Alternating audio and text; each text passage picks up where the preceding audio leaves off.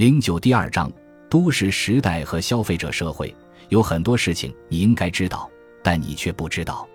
一八九九年，《费城调查者报》上刊登的一则广告如是说：报纸一直致力于告诉读者他们不知道的事情，毕竟他们出版的是新闻。但到了十九世纪末，这种情况发生了一些变化。报纸从告诉人们事实的发展到开始给人们的日常生活出谋划策。在十九世纪的大部分时间里，各党派的报纸都在告诉读者如何投票。但对读者生活的其他方面却保持沉默。到了世纪之交，报纸上出现了咨询专栏，还有小说、广告和卡通等板块，全方位展现了整个大都市的生活方式。因为此时许多刚从农场或小城镇搬到城市的读者，需要学习如何在城市社区的生活中解决自己和家人的衣食住行问题。如果他们渴望过上中产阶级的生活，那么他们就得知道去什么地方做什么，怎么样才能让获得别人的尊敬。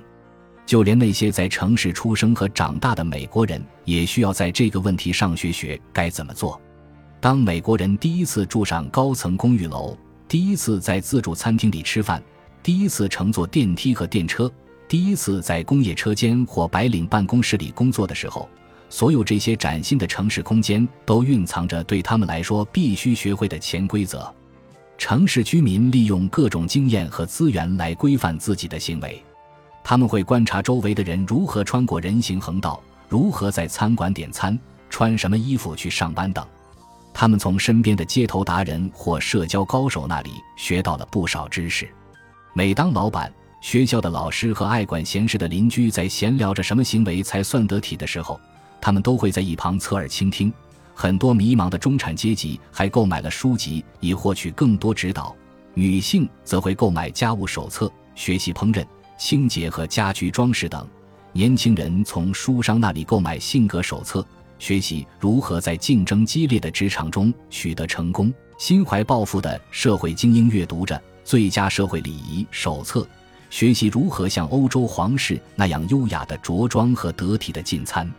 一八七零年到一九一七年之间，是咨询产业发展的巅峰时期。出版社每年都会出五到六本咨询手册，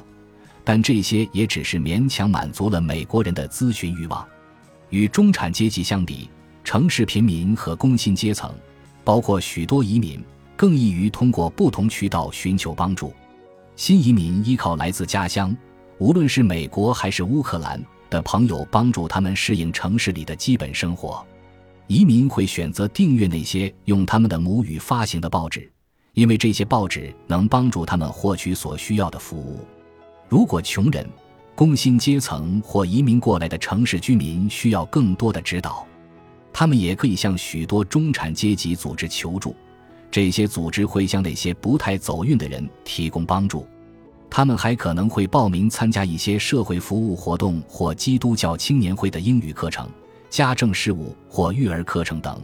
也会去翻阅城市联盟在火车站分发的小册子。这些小册子向非裔美国移民介绍了得体的公共行为。此外，他们也会欢迎那些在自己社区做家访的社工。都市报纸为人们提供了独一无二的城市实用指南。然而，报纸作为一个更大的信息体系，它所提供的建议只是众多信息和建议中的一部分，所以读者对这些建议的需要或者咨询并非是绝对的。与救世军这样的社会慈善组织或基督教青年会不一样的是，报纸上提供的咨询建议是中立性的，不带有宗教倾向，而且主要是针对读者提出的问题作出回答，并非强制读者接受这些建议。另外，专栏作家不像那些语气严厉的社会工作者，他们在提供咨询时语气友好且充满同情心。再有，报纸上提供的建议主要针对当地的情况，因此可能比杂志和手册的建议更具实用价值。报纸上会明确地告诉读者去哪里购物，哪家中介可以帮助他们找到工作，以及他们应该去哪里度假等。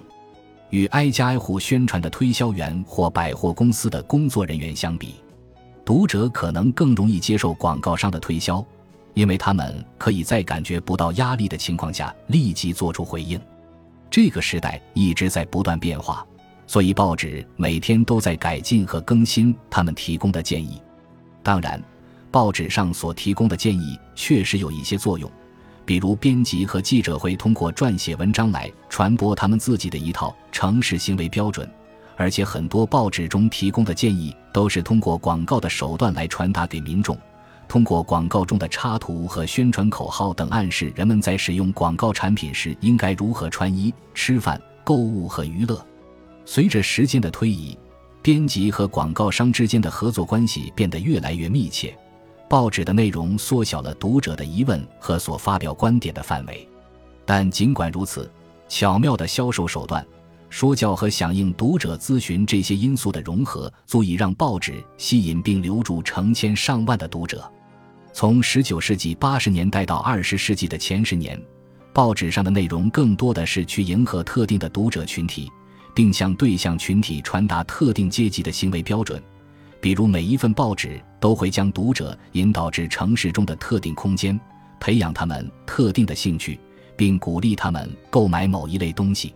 然而，从20世纪前十年到20世纪20年代，报社之间的合并消除了他们之间的许多差别。由此而产生的大众传媒报纸为不同的读者建立起一个共同的都市文化。报纸还会通过一种更加公开的方式来探讨如何提升阶级地位的问题，从而消除了部分阶级界限。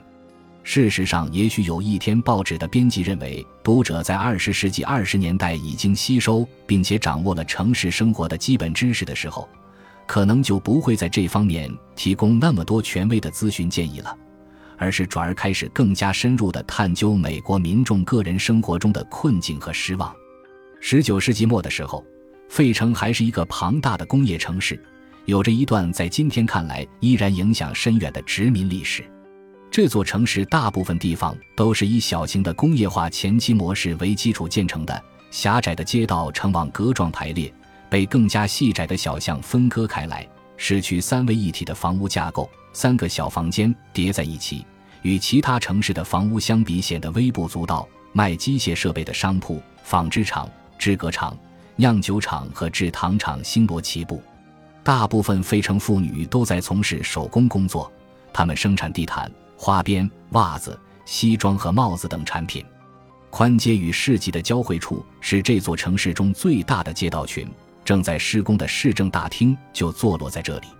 这座顶部建有一个大到令人忍俊不禁的威廉·佩恩塑像，于1900年建成的建筑体型庞大、耗费巨资，似乎象征着费城的腐败和满足。这一形容词最先是由林肯·斯蒂芬斯提出的。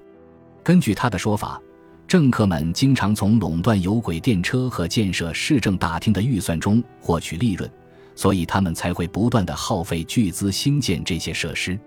然而，许多居民却对这些毫不在意，依然过着自己舒适和富足的生活。世纪之交的评论家们常常称费城为真正的美国城市，不仅是因为它在美国建国过程中所起的突出作用，还因为它的外来移民相对较少。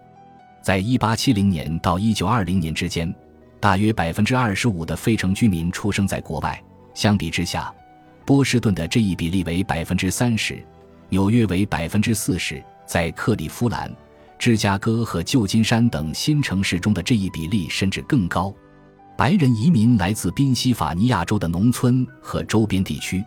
而黑人移民则来自美国中南部地区和东部沿海的其他城市。费城的阶级结构、民族构成以及它的地理布局结合在一起，构成了这样一群乐于甚至渴望在报纸上寻求帮助的民众。城市中的住宅布局经常把不同阶层的人放在一起，各种各样的生活方式总会激起费城人对礼仪和向上流社会晋升的欲望。与此同时，费城也是一个非常孤立的地方，而这种偏远和孤立也为报纸提供咨询创造了独特的市场。许多费城人在四五个街区的范围内购物、工作和参与社交活动。十九世纪八十年代到二十世纪三十年代。大约有四分之一的费城人结婚对象都住在离自己还不足五个街区远的地方。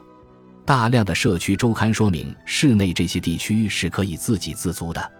一八九零年，肯辛顿、马拉扬克、奥克戴尔和西费城都出版了各自的周刊，尼斯镇出版了两类，法兰克福和德国城各自发行了四种周刊。在这些与世隔绝的社区里，都市报也许是了解城市其他地方生活的唯一途径。